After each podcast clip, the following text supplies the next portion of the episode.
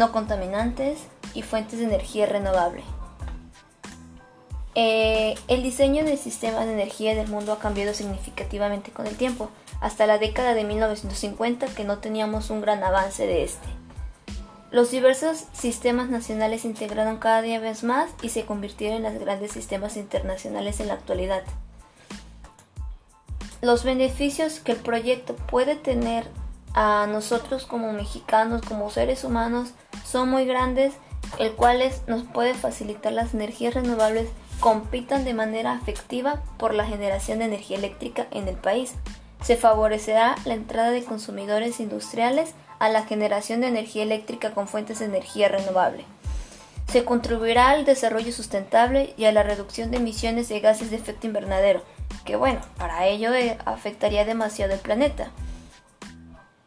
Por eso es uno de los grandes beneficios que podemos contar con este.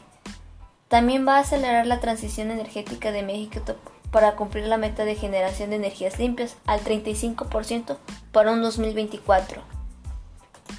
Es uno de los compromisos que tenemos para este proyecto.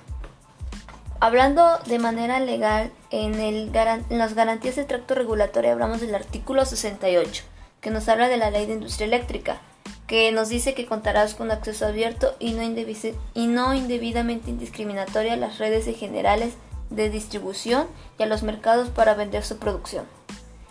Un artículo importante de la industria eléctrica también hablamos del artículo 12, que es la Comisión Reguladora de Energía, que está facultada para expedir las normas directivas y además disposiciones de carácter administrativo.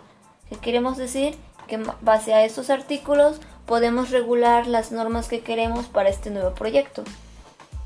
Uno de los resultados que se verá a grandes pasos para el beneficio del Estado es la reducción de subsidios que viene siendo un 333 millones de pesos o un 5% que es equivalente a, a beneficios ambientales. 1.3 millones de toneladas de CO2 equivalente y 680 millones de litros de agua evitados base a este proyecto. ¿Se imaginan cuántos millones de agua nos vamos a evitar y ahorrar? Que ahorita más que nada es lo que más necesitamos. Bueno, pero algo muy muy importante que no todos saben de dónde se obtiene la energía renovable.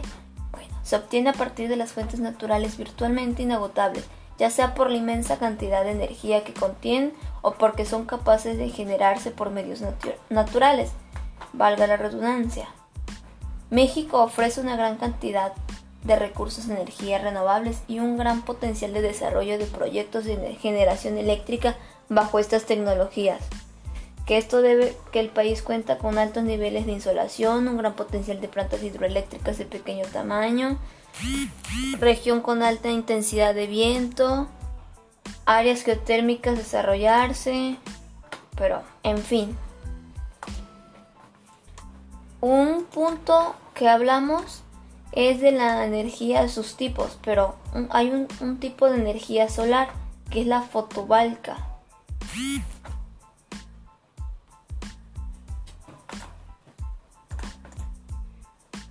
Energía solar y el sistema. La radiación solar en México es una de las más altas en el mundo, que permite un promedio de una generación eléctrica de 5 kilowatts y México recibe en promedio una mayor de radiación solar que otros países donde se utilizan intensivamente celdas fotovoltaicas para la generación de energía eléctrica.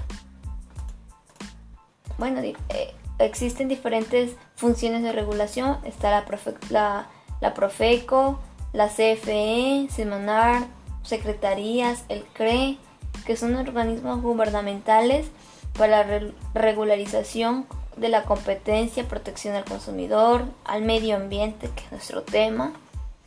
Pero bueno, que hablamos entonces que en conclusión de este proyecto del sector renovable nacional destaca hoy en día como una importante fuente de inversión y generador de múltiples beneficios socioeconómicos, como la generación de empleos y desarrollo comunitario.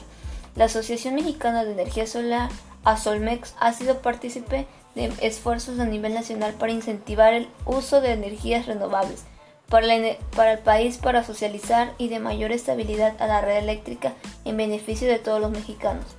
Actualmente el país cuenta con 69 centrales solares en gran escala, en operación de, 65, de 16 estados de la República.